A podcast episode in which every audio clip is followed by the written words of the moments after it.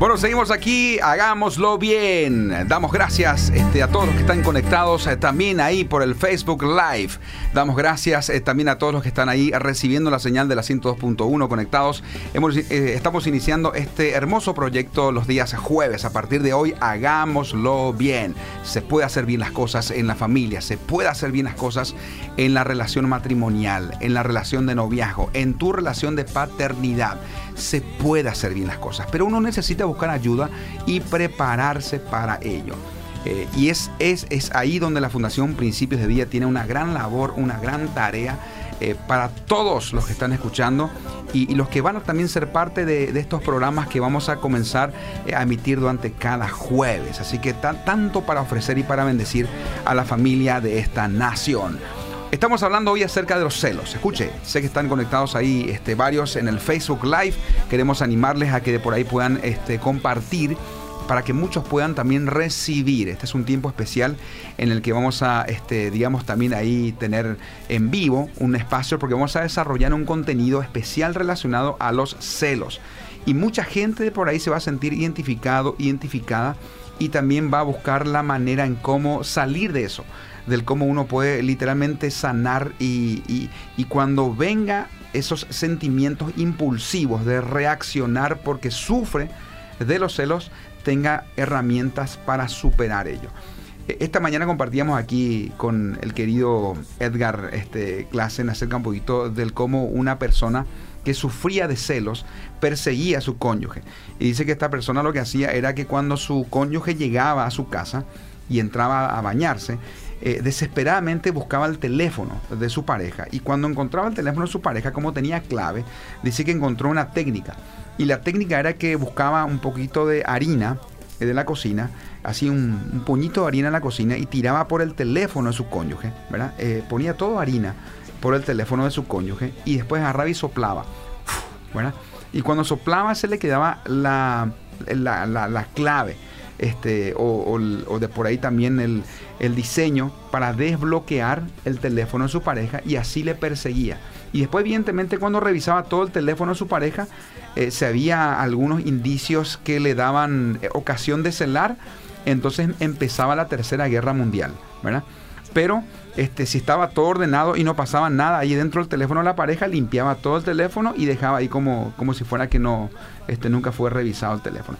Pero hay mucha gente que busca, eh, querido Enrique, hay mucha gente que busca muchos o muchas, muchas estrategias del cómo descubrir a su pareja y sufre por culpa de los celos, celos enfermizos. Así que desarrollemos un poquito un contenido que te va a ayudar a vos que estás escuchando a identificar qué tipo de celos estás viviendo. Y si son celos que por ahí también afectan tu vida y la vida de tu pareja, hay cosas y decisiones que hoy tenés que tomar. Bueno, yo creo, Pablo, que, eh, y a la audiencia les digo, que es mejor un poco esforzarnos por entender que las relaciones que tenemos en la vida son para disfrutarlas. ¿sí? Son para disfrutarlas. Y ponernos de acuerdo en el tiempo que compartimos nosotros, ¿verdad? Porque la Biblia nos indica claramente lo que es el amor, ¿sí? Y nos habla acerca de los celos en muchos pasajes. Si hablamos de un compromiso matrimonial, es una relación para toda la vida, ¿no es cierto? Matrimonios para toda la vida. Y eso nosotros tenemos que, que esforzarnos, ¿verdad? Pero eh, los celos son algo que nacen espontáneamente, los celos son algo que nacen, que, que nos eh, contamina, nos intoxica, ¿sí? Y por eso es importante que nosotros tengamos en cuenta que si hablamos de un compromiso matrimonial, en un, es una relación para toda la vida que necesita trabajarse. y, y, eso se trabaja como a diario. Usted tiene que trabajar, tiene que sembrar, tiene que regar, tiene que todos los días ¿sí? trabajar en su matrimonio, ¿verdad? Eh, para que siga en paz y en armonía, ¿verdad? Entonces, eh, fíjense lo que dice Santiago, capítulo 3, verso 15. Dice, porque donde hay tal celo, tal celo, dice, no dice el celo de Dios, no dice el celo de, no, dice tal celo o envidia y espíritu de discordia, allí reina el desorden y todo género de vicio, ¿verdad? Entonces es importante entender un poco que eh, donde hay celo y envidia, siempre va a haber discordia, siempre va a haber eh, enemistades, siempre va a haber problemas. Y yo te puedo asegurar, Pablo, que detrás de cada homicidio de mujeres siempre está el celo. Así. Y yo recuerdo la historia de, y hace poco he visto el video de, de Trote. Así es, sí, Adolfo Trote, ¿verdad? Y realmente es muy triste, ¿verdad? Es muy triste hasta qué punto los celos le llevaron a él, ¿verdad? Lastimosamente. Y como él, hay muchísimos casos, ¿verdad? Ahora, ¿Cuáles son las características de un celoso, Pablo? Veamos un poquito, ¿eh? porque aquí es donde quizás algunos que están escuchando se van a ir identificando este, y también reconociendo qué grado de celos están viviendo a nivel personal, ¿verdad?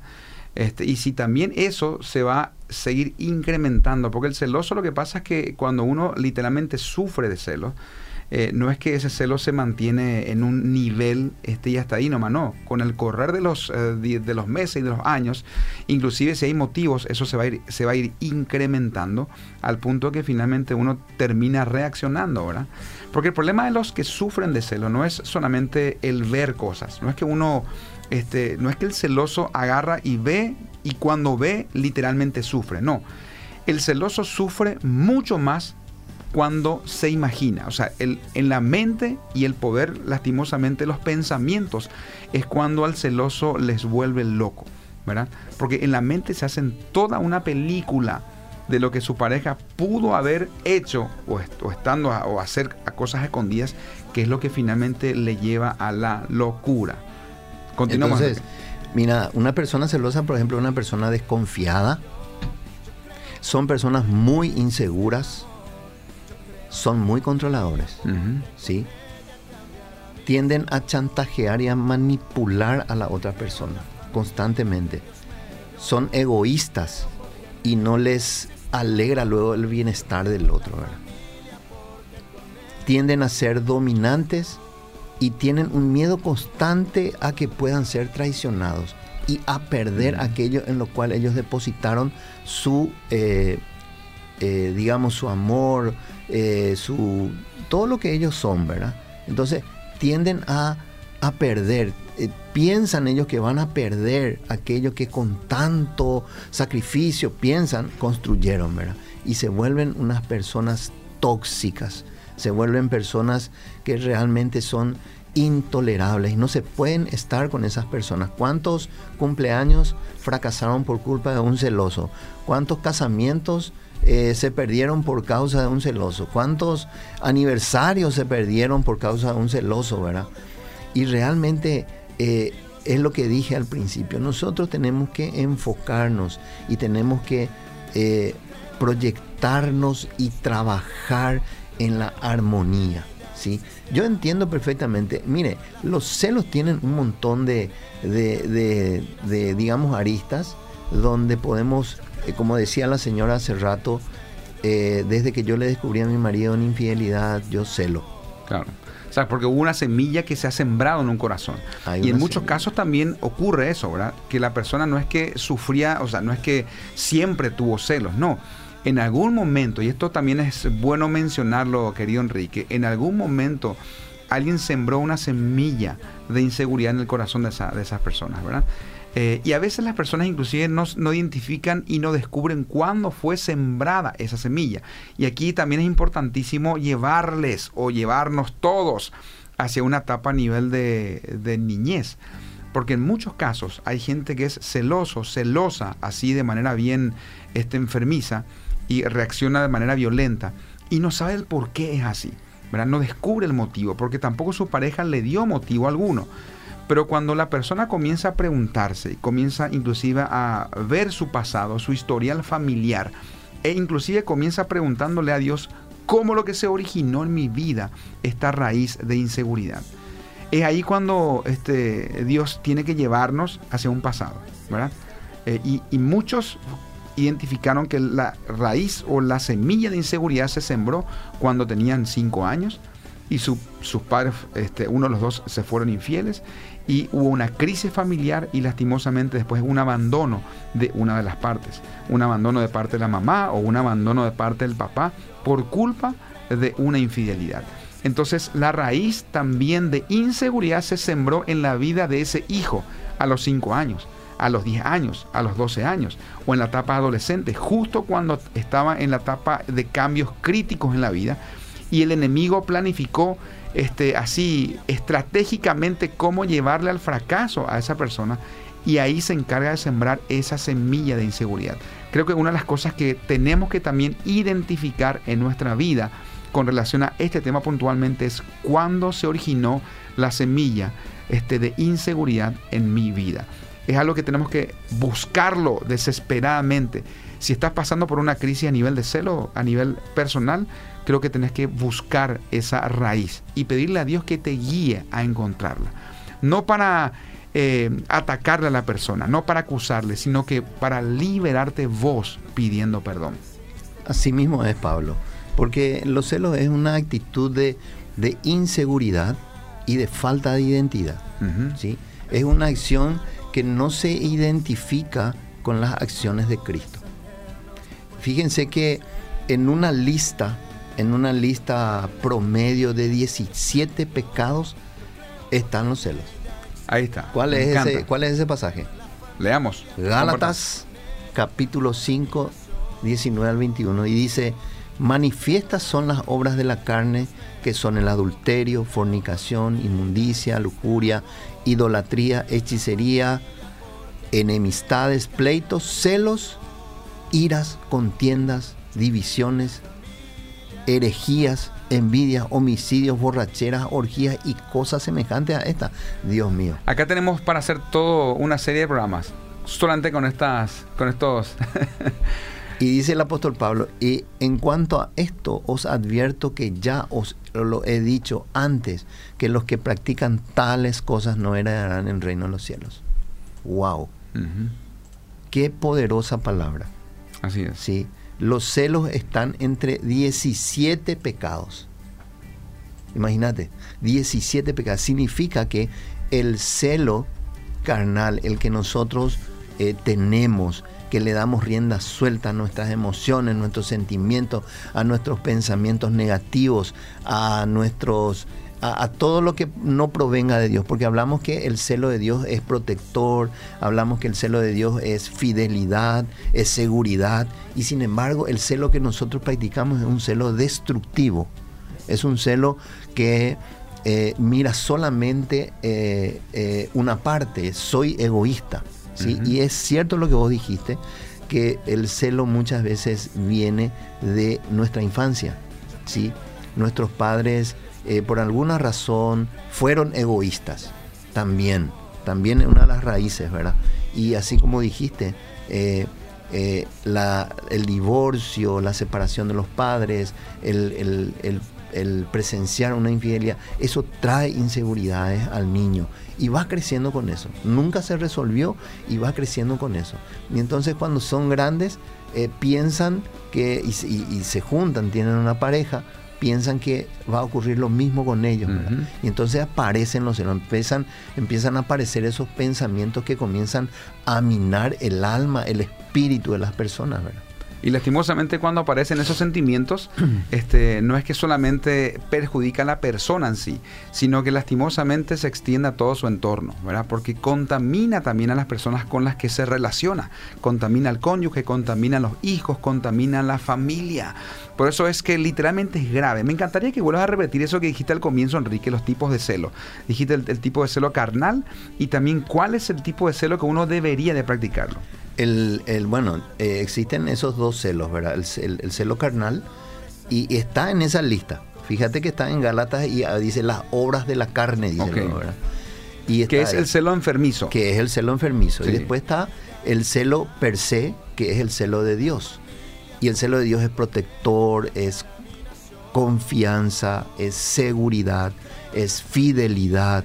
Ese es el celo que nosotros tenemos que practicar. Y te pregunto, ¿por qué ese celo tenemos que practicarlo? El celo de Dios. O sea, ¿por qué es lo que tenemos, tenemos que de alguna manera este, cambiar el celo carnal, por llamarlo así, el celo enfermizo, por el celo que Dios tiene? ¿Sabe por qué tenemos que practicar nosotros el celo per se?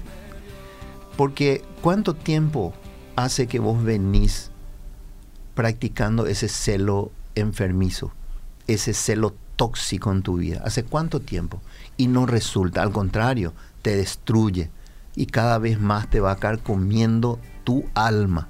¿Sabes por qué tenés que practicar el celo de Dios? El celo de Dios, el celo per se, porque es un celo que construye. Mm. Claro, Dios puso en nosotros también esos sentimientos, ¿verdad? El celo Él puso en nosotros, pero Él puso, no puso para que nosotros nos destruyamos. Él puso el celo en nosotros para construir, Así es. ¿sí? Para proteger, para que cuando nosotros veamos el peligro que está viniendo hacia nuestro matrimonio, hacia nuestra, eh, digamos, hacia nuestros hijos, nosotros podamos, como cabezas de familia, podamos salir al frente y, realmente eh, con Dios nosotros hacer frente a este, a este celo enfermizo. Entonces, nosotros tenemos que practicar el celo per se. ¿Por qué? Porque construye. Así es. ¿Sí? yendo a la práctica y poniendo ejemplos claves. Me encanta cuando decís un poquito el celo de Dios, el celo que protege. Cuando ves que tu pareja está siendo tentado y hay alguien que por ahí le está buscando con otras intenciones a tu pareja, entonces la reacción que uno digamos, eh, en lo carnal tiende a hacer es reclamarle, gritarle y buscar pelearse. Pero si entendemos que necesitamos desarrollar el celo de Dios, que hablamos de cobertura, de proteger, entonces, ¿qué haces en ese momento? Le cubrís a tu pareja, le proteges a tu pareja de los ataques que vienen de afuera. Lo mismo ocurre en, todas las otras relaciones. Cuando sentís de alguna manera un celo así enfermizo por alguien a quien amas, no reacciones impulsivamente. Busca desarrollar el celo de Dios, el celo de proteger, el celo de cubrir la vida de esa persona. Pero ¿Por qué? Porque le amás. Y si realmente le amás, no vas a lastimarle. Y dijiste recién una palabra que me encantó, no vas a destruir. Los celos carnales destruyen.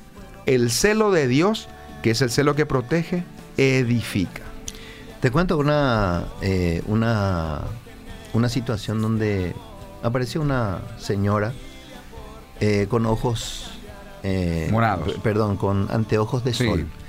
Y bueno, y estábamos conversando y, de repente ella, en, la conversación que teníamos, se saca el anteojo eh, porque se fregó el ojo y visto que tenía golpeado el ojo, era uh Entonces empecé, empecé yo a hablar con ella y ella sabe que dijo, él me pega porque me, él me dice que me, porque me ama me pega. Y es porque su esposo eres muy celoso, Eso no es amor. Cuando usted le pega a su esposa, eso no es amor. Eso es violencia. Así es. ¿Sí? Y eso puede ser denunciado. Mire hasta dónde llegan los celos. Lastimosamente, ¿verdad? Entonces, yo realmente eh, me anhelo que cada matrimonio, que cada pareja realmente pueda practicar este, este celo de de protección, de cobertura, ¿verdad? Porque el celo que se está practicando hoy acá en nuestro país, en todo el mundo, es ese celo que destruye y que mata. Sí, y, que mata. Y que mata no solamente emocionalmente o espiritualmente, inclusive llegan a matar físicamente, ¿verdad? Entonces ahí vemos la consecuencia de aquellos que lastimosamente están practicando ese celo destructivo, ¿verdad? Eh, pero hoy estamos aprendiendo, escuche, hoy estamos aprendiendo que necesitamos desarrollar el celo de Dios, el celo que cubre, protege. Pero ¿cómo desarrollamos eso? ¿Cómo? Mira, nosotros tenemos que fortalecer nuestra vida espiritual. Nosotros, mire, querida audiencia, usted tiene que tener un tiempo con Dios. Usted tiene que apartar un tiempo diario con Dios. Usted tiene que leer la palabra donde Dios le va a preparar, le va a capacitar le va a dar fuerzas, le va a dar, le va, le va a mostrar qué es lo que usted tiene que hacer. Usted tiene que fortalecer la vida espiritual mediante eh, una mayor exposición a la palabra de Dios, ¿verdad? Es muy importante. Usted tiene que ir a la iglesia. Es importante también ir a la iglesia, reflexionar en su palabra. Tiene que, si usted está pasando por esta situación de celos enfermizos y tiene una situación violenta, tiene una situación complicada en su casa, mire, busque apoyo profesional, busque apoyo profesional, espiritual y tome la decisión de trabajar con su problema de inmediato porque puede ser tarde. En serio, puede ser tarde. Y por eso nosotros le animamos a que pueda llamar a la Fundación Principios de Vida. Tenemos un departamento de consejería y usted puede llamar ahí. La, eh, eh, estamos de 7 y media de la mañana, 8. 7 y media de la mañana a 16 horas. A 16 horas. Entonces llame ahí y haga cita si tiene estos problemas, ¿sí? Correcto. ¿De qué manera también uno puede este, comenzar a buscar ayuda en ese sentido? Mencionaste recién a lo, a lo, a lo bien clave es este, buscando ayuda. Uno busca ayuda en consejería, uno busca ayuda también en procesos con grupos este, de crecimiento a nivel relacional. Y en la Fundación Principios de Día tenemos herramientas fantásticas para las parejas, para matrimonios, cursos que van desde la base del noviazgo, que es el curso 1, cursos para matrimonios, que es el curso de matrimonios para toda la vida, el curso de felizmente casado, el curso del poder del amor, eh, tenemos cursos para padres. Entonces, ¿de qué manera también uno va desarrollando confianza y sanando heridas que en algún momento se han sembrado en su vida? Entonces con lo que Dios tiene preparado para usted. Pero usted lo que tiene que hacer es básicamente buscar ayuda, decir, necesito, necesito de ayuda, no puedo solo, usted no va a poder solo, sola, necesita de personas que le rodeen y que sean de bendición para su vida. ¿Les parece si vamos a escuchar un tema musical y ya en breve seguimos con más de Hagámoslo bien?